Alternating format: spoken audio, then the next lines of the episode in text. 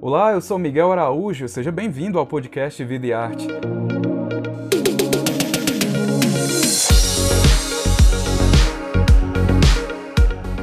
Nessa nova temporada, a gente vai conversar com diversos artistas brasileiros. Toda semana, um novo episódio vai estar disponível no seu agregador de podcast favorito. Para acompanhar o bate-papo na íntegra e mais detalhes sobre o projeto Vida e Arte Convida, assine o Povo Mais, a plataforma multi-streaming do Povo. Ah, e não vai se esquecer de acompanhar o Vida e Arte nas redes sociais e nos cadernos especiais do jornal O Povo.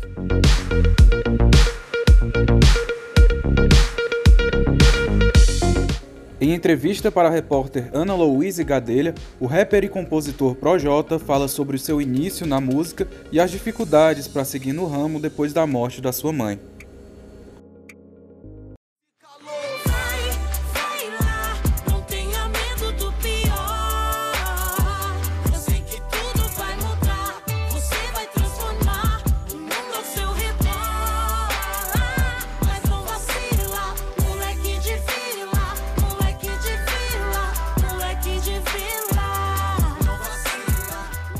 Um episódio do Bibliarte Convida, que vocês já sabem que de 15 em 15 dias vai ter papo muito legal aqui com artistas, atores, cantores, profissionais da cultura em geral, né? E hoje, nesse novo episódio, galera, nós vamos conversar com um rapper compositor e ator brasileiro. O seu primeiro álbum, intitulado Foco, Força e Fé, foi o estopim para alavancar a carreira. Eu acho que vocês já estão entendendo de quem eu estou falando, né? Alguns conhecem ele por Moleque de Vila, outros já conhecem pelo famoso reality show Big Brother Brasil, é ele mesmo, galera, o Projota. E para passar por toda a carreira dele, falar também do último lançamento, que foi o single Corra, lançado ano passado, eu convido o Projota aqui para ter um papo muito legal com a gente. Primeiramente, Projota, muito obrigada por você ter topado aí participar desse quadro que é o Videarte Convida. Eu espero que você curta demais. Eu, assim, separei perguntas que eu acredito que você vai gostar.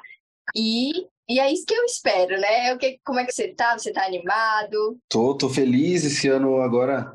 Realmente, para mim, foi muito esse lance do, do carnaval. É, eu, eu realmente precisei assim ajeitar as coisas, o meu estúdio, todo o meu espaço para começar a trabalhar exatamente após o carnaval. Então agora eu estou na fase de entrar em estúdio, estou gravando coisa nova, já comecei, então tô animado pra caramba. Quem passa aqui pelo Videarte Convida já está acostumado é, comigo, porque eu faço todo um remember da carreira, então vão ter perguntas sobre coisas assim que você pode considerar antigas, né?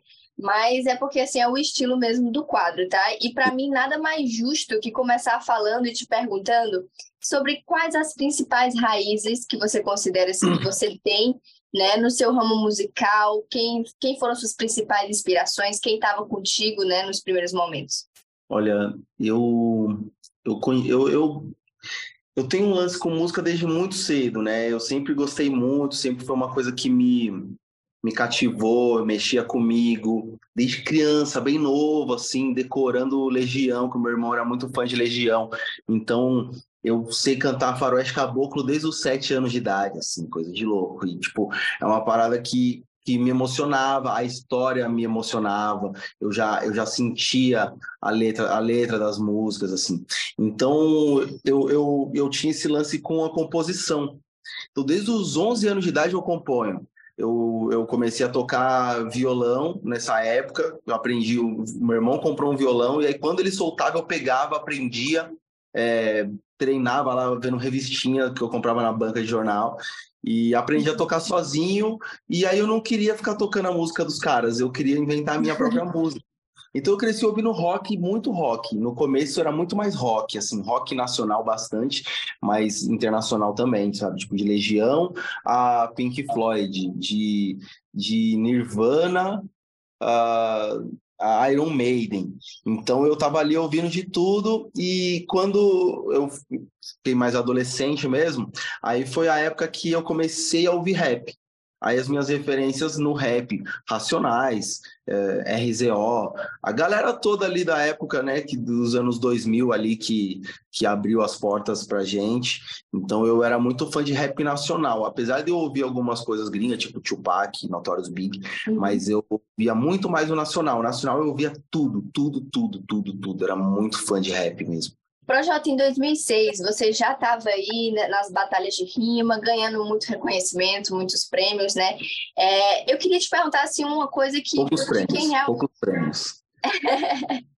de quem não entende mesmo. Como é que funciona a rima? Como é que é essa criatividade, essa rapidez? Como é para você? Poucos prêmios eu falo porque na época a gente ganhava tipo cinco reais por, por batalha. Assim. Não, mas entravam em número seis... até que foram muitos. Entravam, entravam seis MCs para batalhar, cada um dava um real, quem ganhava levava tudo. Dava o, que, o que a gente conseguia fazer era passar no Habibs. Quando um dos amigos era, era o campeão da noite, a gente passa, gastava no Habibs. Na época a esfirra era barata também, a esfirra era tipo 25 centavos. A gente conseguia Nossa. ainda com seis reais alimentar todo mundo. Agora já não dá mais, agora tá caro. É. Mas é, o, freestyle na minha vida foi uma coisa que, quando eu comecei a pensar no assunto, eu achava que era mentira. Eu achava que os repentistas eram mentira, tipo Caju e Castanha, eu achava que era uma farsa. Esses caras não estão improvisando, eles já sabem de cor, não tem ah. como. Eu falava, não tem como. Eu assistia, via os caras no Faustão, falava, mentira, eles já sabem. E aí, quando eu comecei a, a, a ir atrás disso, e aí eu percebi que era de verdade, aí eu já comecei a fazer. Aí era o Museu Rashid, os meus amigos lá da minha rua, e a gente começou a fazer umas rimas ali. A gente não ia nos lugares, a gente não conhecia o movimento hip hop, a gente vivia o hip hop de dentro da nossa casa e não tinha internet na época. Não era uma coisa que hoje em dia você consegue viver o hip hop de dentro da sua casa, porque pela internet você participa de tudo que está acontecendo. Você pode morar numa cidade muito afastada que não tem mais ninguém lá que, que ouve, que, que, que movimenta, mas você ainda consegue fazer parte do movimento, é, participando dos fóruns, de todas as comunidades que existem dentro das redes sociais. Assim. Na época, não. Era nós e nós tentando aprender com nós mesmo. Então, quando eu, tive acesso à internet, aí eu descobri um, um rolê que acontecia toda quinta-feira em São Paulo, que era a Central Acústica. Era uma banda que se juntava na Galeria Olido, que é um espaço cultural lá no Paissandu, ali do lado da Galeria do Rock. E a gente e eu descobri que lá a galera se reunia com uma banda que ficava tocando instrumentais é, gringos, enquanto MCs faziam rimas ou letras de música em cima dessa, dessa intervenção musical. E aí a gente começou, eu comecei a ir para lá eu peguei meus amigos, a gente começou a colar lá. Aí que eu descobri o improviso mesmo, assim, tipo, a coisa de ver mestres fazendo, galera, tipo, realmente boa. Quem era o, o, apresentador do evento era o Kamal, que é um dos meus grandes ídolos, e ali, pô, ali eu vi do meu lado o Mano Brown, por exemplo, a primeira vez, que eu, ele tava parado na minha frente assistindo o evento também, assim. Então, tipo, eu era moleque, eu tinha, tipo, moleque, eu falo, eu tinha uns 19 anos quando eu comecei para lá, isso, tinha 19 anos. E aí eu comecei a ir para esse lugar, e era um lugar onde se você não conseguia rimar lá dentro, que ele tinha um microfone aberto para novos MCs poderem rimar também. Se você não conseguisse, rimava lá fora, porque quando acabava o evento lá fora era onde realmente a, a parada acontecia, que era todo mundo junto fazendo rima. Ali que desenvolveu. E foi ali que a gente resolveu fazer uma batalha, que foi a Batalha de Santa Cruz, que está uhum. ativa até hoje, até hoje, completou 17 anos agora, agora em fevereiro. Então, é, ali a gente começou a batalhar um com o outro e éramos todos amigos, tentando buscar um espaço. E a galera começou a conhecer, porque a internet estava começando a se fazer relevante por dentro do rap, e a galera começou a ouvir os áudios das batalhas. Depois começou a ter alguns videozinhos bem caseiros das batalhas. E, eu ganhei algumas, perdi outras, mas perdi pouco, porque eu era me cobrava muito. eu, eu não sabia lidar muito com a derrota nas batalhas, então eu não batalhava tanto quanto o Emicida, por exemplo. O Leandro batalhava todos os dias, tipo assim, tinha batalha é, toda sexta e todo sábado. Ele batalhava sexta e sábado todos, eu não. Eu ia lá, assistia. Um dia, quando eu tava me sentindo bem, eu falava, hoje eu vou batalhar. Então eu perdi menos, assim, perdi pouco.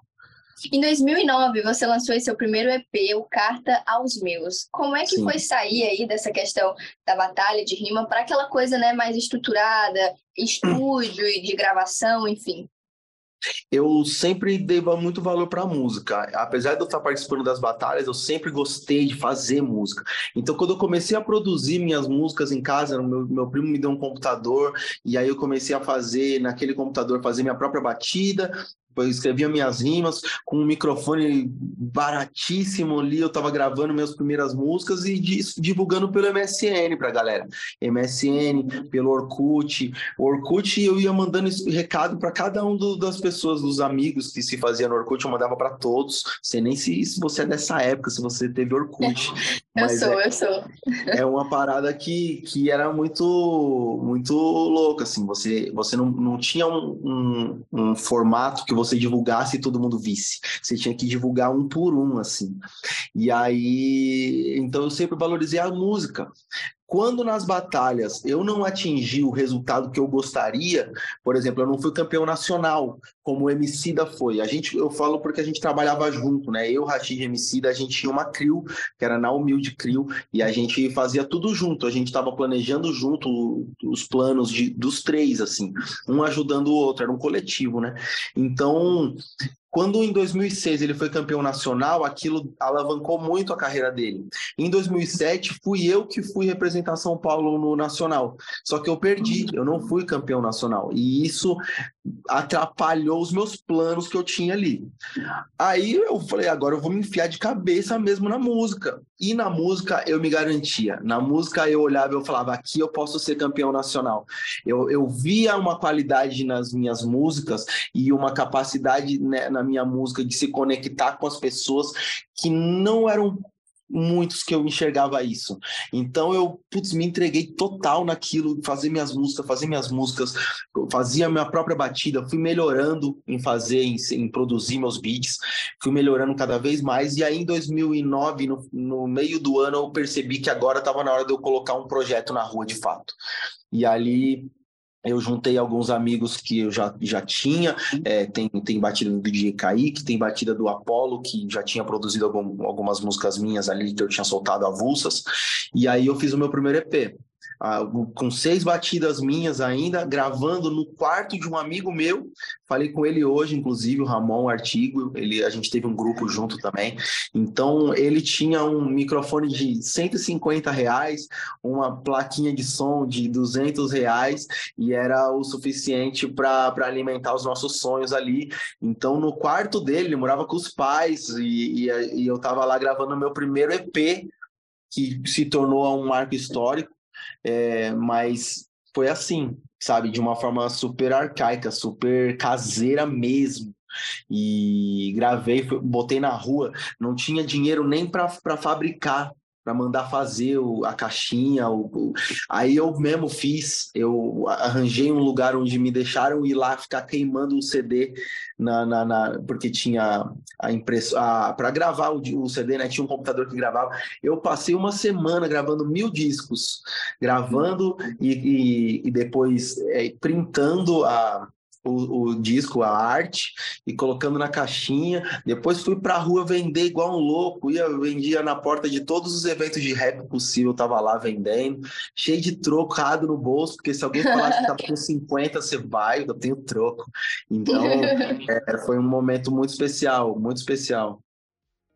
Para continuar acompanhando esse bate-papo, acesse O Povo Mais, a plataforma multi-streaming do jornal O Povo. O link de acesso está na descrição desse episódio. Até a próxima!